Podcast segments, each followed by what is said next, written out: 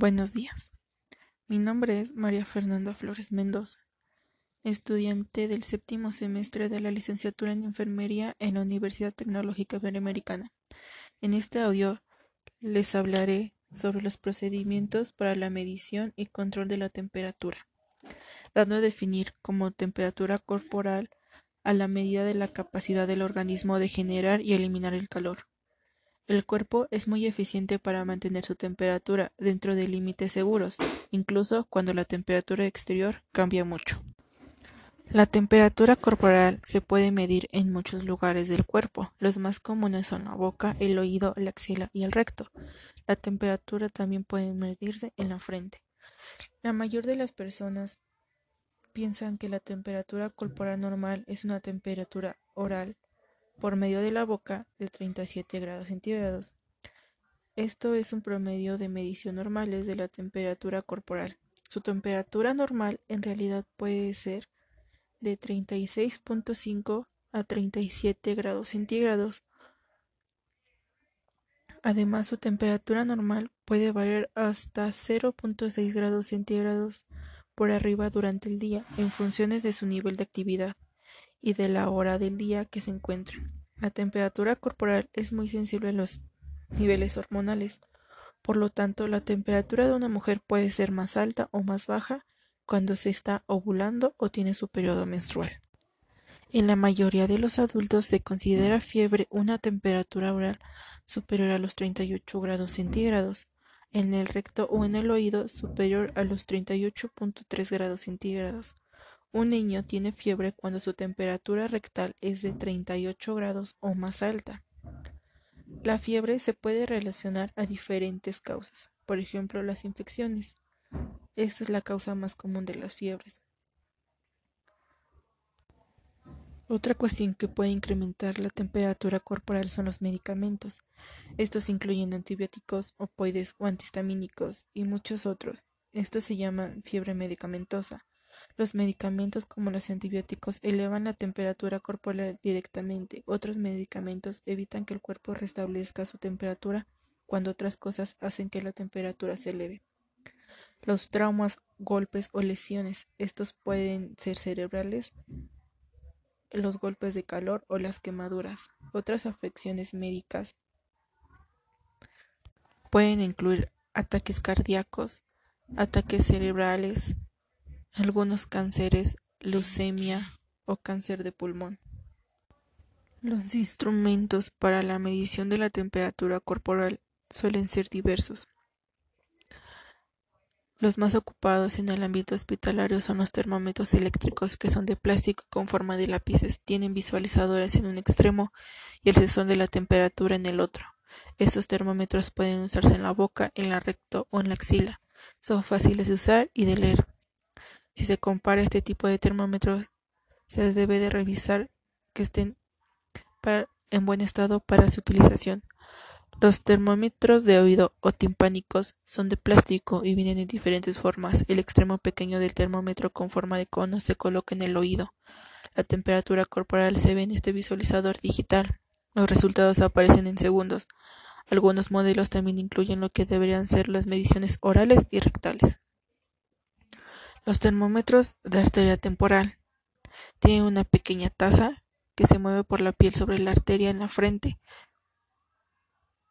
Cuando se usan correctamente, estos termómetros son demasiado precisos. Los termómetros desechables son piezas de plástico delgadas y planas, con puntos de calor y marcadas de temperatura en un extremo. El color de los puntos indica la temperatura. Estos termómetros pueden usarse en la boca o en el recto. Un termómetro en forma de parche puede usarse sobre la piel de un bebé para tomar la temperatura por 48 horas seguidas. Estos termómetros no son tan precisos como los termómetros electrónicos o los del oído. Los termómetros de frente o también infrarrojos son piezas de plástico delgadas con números. Esto se ocupa con una Alta precisión: la temperatura hace que algunos números cambien de color o que se iluminen. Estos termómetros son precisos y su información se da en minutos. Ahora pasaremos con el control de la temperatura por medios físicos, que esto se le denomina como el conjunto de medidas encaminadas a partir de frío o calor mediante agentes físicos de manera local o sistemática. Se conoce también como la regulación de la temperatura corporal a cifras normales por medios físicos. La sensación de calor y frío depende gran parte de la temperatura cutánea, por lo tanto, del riesgo sanguíneo de la piel. Cuando los vasos sanguíneos se dilatan, se siente calor cuando se contraen, se siente frío, independientemente de la temperatura central del organismo. La fiebre se define como un aumento de la temperatura corporal por encima del largo normal y se asocia con un aumento en el punto de ajuste hipotalámico. Una temperatura superior a 38.3 grados centígrados se considera como fiebre y requiere el examen clínico del paciente. La fiebre es causada por agentes infecciosos y no infecciosos, la fiebre conduce a la reducción del gasto cardíaco y al aumento de la demanda metabólica, el consumo de oxígeno y los niveles séricos del lactato. También resulta en vasoconstricción, daño tisular, inquietud y convulsiones en niños. Las intervenciones farmacéuticas pueden reducir la temperatura corporal. Pueden tener varios efectos adversos como hipotensión, hemorragia gastrointestinal, toxicidad hepática y nefrótica y estadía prolongada en la unidad de cuidados intensivos. Por otro lado, el empleo de métodos físicos para controlar la fiebre es convertido debido a la estimulación y contracción arterial periférica, la activación del sistema nervioso simpático y la incomodidad del paciente. Existen varios métodos para el enfriamiento de la superficie.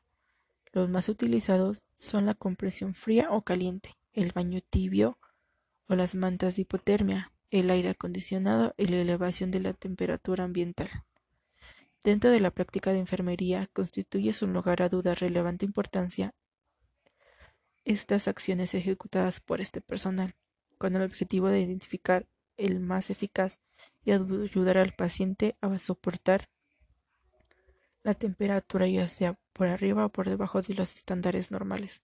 Los resultados esperados de la aplicación de frío y de calor van a variar en función del método de aplicación, duración, frecuencia, temperatura de aplicación y el área de aplicación. Las áreas determinadas para la aplicación es debajo de las axilas, frente, pecho y planta de los pies, ya que esto ayudará a bajar la temperatura o aumentarla según sea el caso necesario que se ocupe. Aplicar frío o calor en un área del cuerpo del paciente necesario para obtener un efecto beneficioso para el organismo y aumentar el control del paciente es uno de los objetivos principales de esta técnica.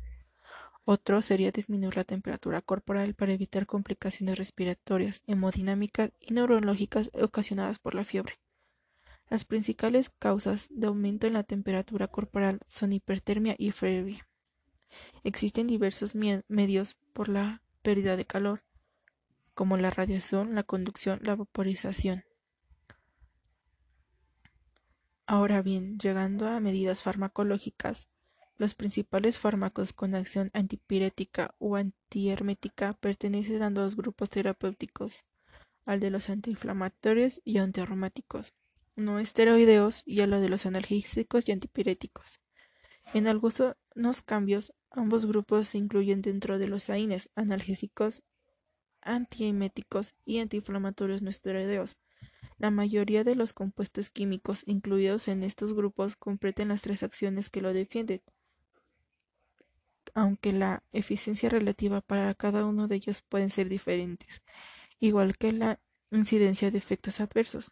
Por este motivo se utilizan clínicas dependerá tanto su eficiencia como su toxicidad relevante. Cuando hay fiebre, los AINES normalizan la acción del centro regulador en el hipotálamo, disminuyendo la producción de prostaglandinas por inhibición de las enzimas ciclooxigenasas. Pero no todos son capaces de controlar la temperatura, que se aumenta en situaciones de adaptación fisiológica como en un golpe de calor por ejercicio intenso o por aumento de la temperatura ambiente. La clasificación se establece en base a las características químicas de los mismos, pudiéndose agrupar en nuevas clases. Los salicilatos, derivados para aminofenol, derivados de las prinosolonas, derivados del ácido acetílico, derivados del ácido proponílico, derivados antracíclicos, derivados de oxicam, inhibidores del COX-OX, otros AINES. En esto se va a detallar el mecanismo de acción, ya que va a formar dependiendo de la temperatura que se quiera regular, si va a ser la hipotermia, hipertermia, si va a ser una fiebre leve o va a ser por golpe de calor o simplemente por medios biológicos. Como podemos observar, la temperatura corporal es de suma importancia en la regulación del mecanismo del cuerpo humano, ya que éste va a determinar diferentes patologías o se va a determinar por diferentes acciones mecánicas, metabólicas, físicas o biológicas.